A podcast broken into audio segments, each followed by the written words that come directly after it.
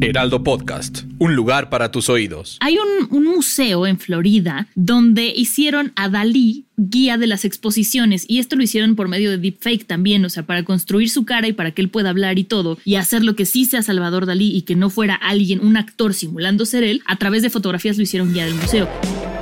Bienvenido, desbloqueaste un nuevo nivel de Utopía Geek. Bienvenidos a Utopía que El día de hoy traemos un episodio mucho más como técnico, se podría decir, pero es un tema que es súper interesante, que es una tecnología nueva que está desarrollando y que se viene muy cañón. Monse, ¿cómo estás? Muy bien, Fede. La verdad es que ahora sí la frase de una imagen vale más que mil palabras está completamente en duda.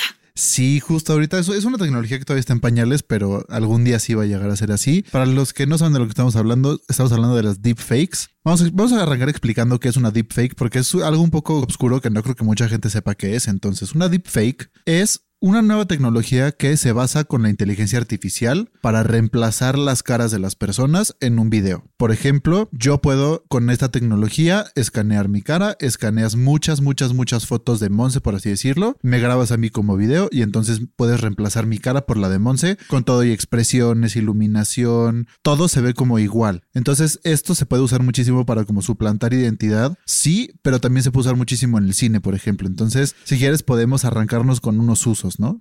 Sí, algunos de los usos. A mí nada más antes, Fede, me gustaría comentar que esta tecnología empezó a llamar mucho la atención a, mediados de 2019, cuando empezaron a hacer videos de presidentes em, diciendo cosas que no habían dicho en realidad y también en videos eh, pornográficos donde insertaban caras de actrices famosas en cuerpos de los videos que ya existían. Ahí fue cuando empezó como a llamar mucho la atención el término viene de deep, de deep learning, que es el aprendizaje profundo y una de las ramas de la inteligencia artificial, y fake, que significa falso. Entonces es como la inteligencia artificial eh, falsifica eh, estos rostros. Eh, en cuanto a los usos, la verdad, Fede, es que yo no le he encontrado un uso positivo. Todos los usos que tiene son como negativos. Bueno, positivo es para hacer videos de broma. No sé si tú tengas alguno, algún uso positivo de esta tecnología. Pues se puede usar mucho para el cine, porque por ejemplo aquí cómo funciona es, por ejemplo, que si en la que si en Mandalorian, cuando salió Luke Skywalker de joven. Quisieran haberlo hecho con deepfake, se hubiera podido. Ahí lo que hace es que a un sistema de inteligencia artificial le alimentas imágenes de Luke Skywalker,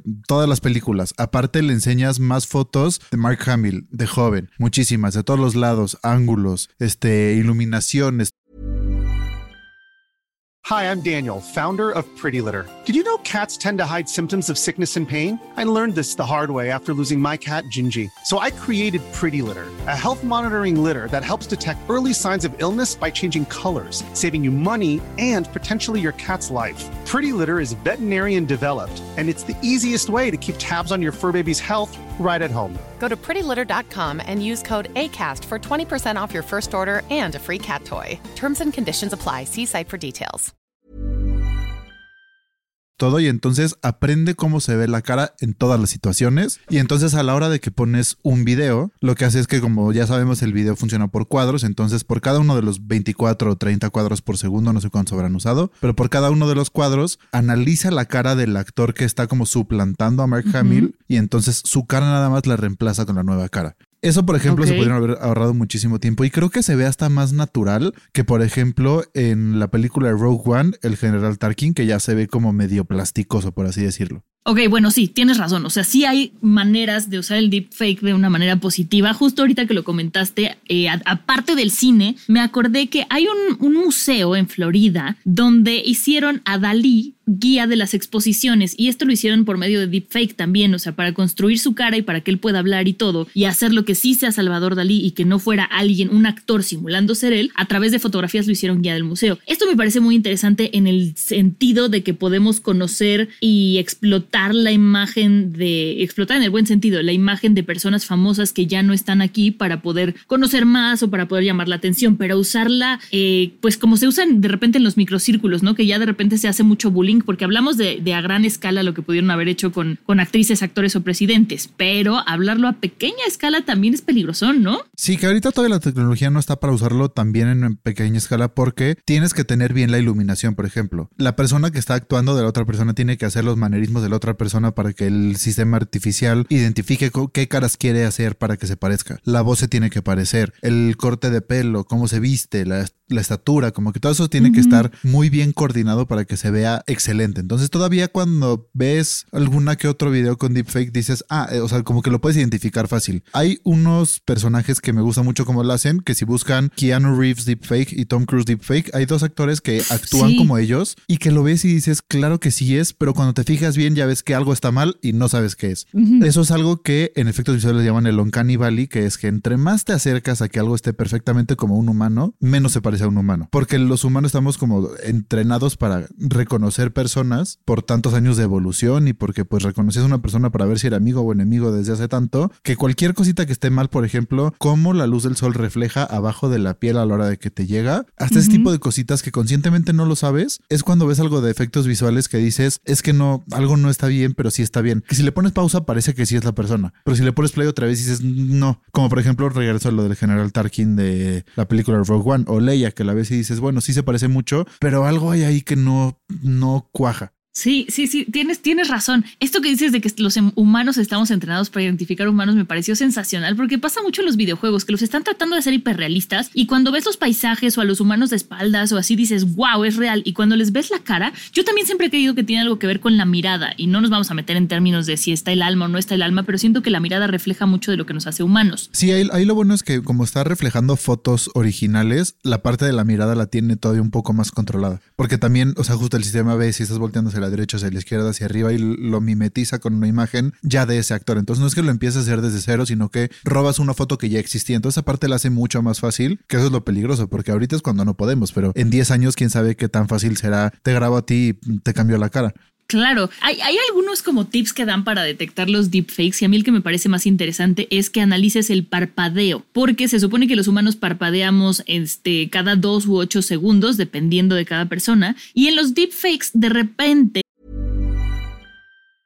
Hi, I'm Daniel, founder of Pretty Litter. Did you know cats tend to hide symptoms of sickness and pain? I learned this the hard way after losing my cat, Gingy. So I created Pretty Litter, a health monitoring litter that helps detect early signs of illness by changing colors, saving you money and potentially your cat's life. Pretty Litter is veterinarian developed, and it's the easiest way to keep tabs on your fur baby's health right at home. Go to prettylitter.com and use code ACAST for 20% off your first order and a free cat toy. Terms and conditions apply. See site for details.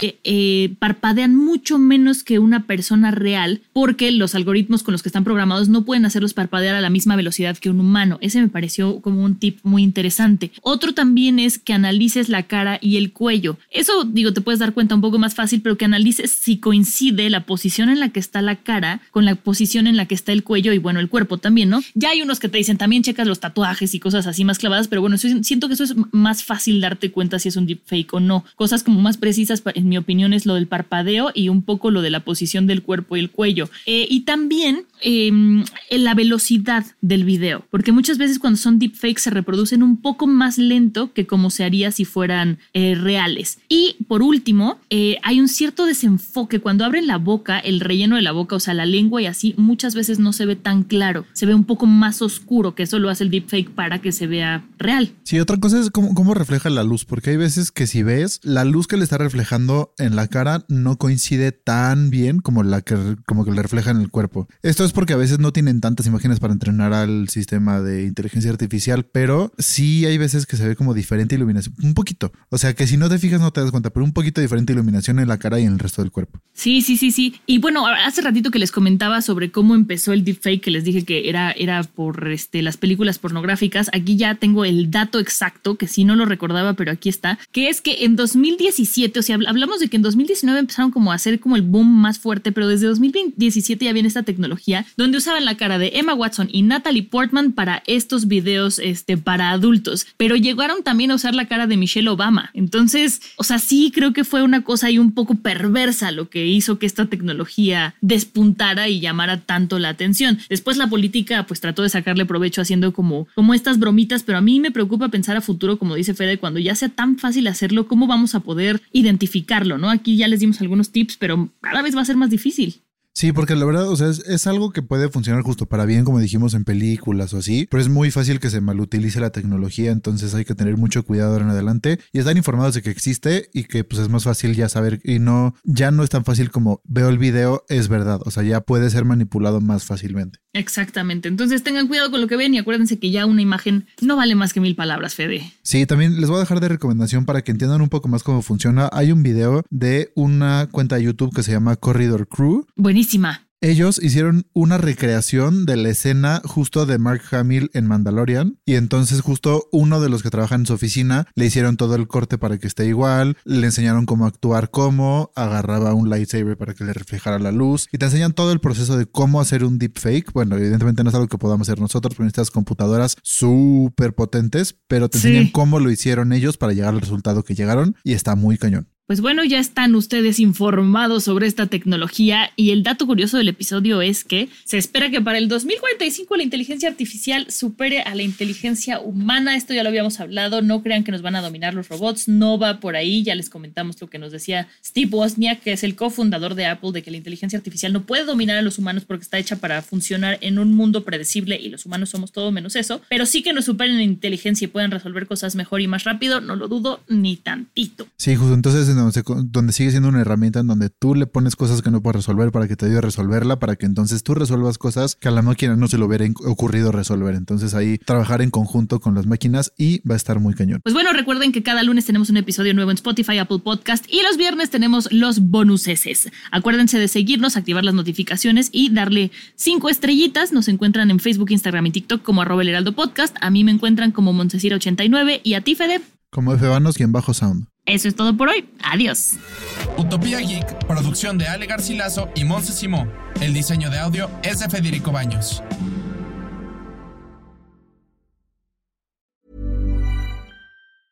Hi, I'm Daniel, founder of Pretty Litter. Did you know cats tend to hide symptoms of sickness and pain? I learned this the hard way after losing my cat, Gingy. So I created Pretty Litter, a health monitoring litter that helps detect early signs of illness by changing colors, saving you money and potentially your cat's life. Pretty Litter is veterinarian developed, and it's the easiest way to keep tabs on your fur baby's health right at home. Go to prettylitter.com and use code ACAST for 20% off your first order and a free cat toy. Terms and conditions apply. See site for details.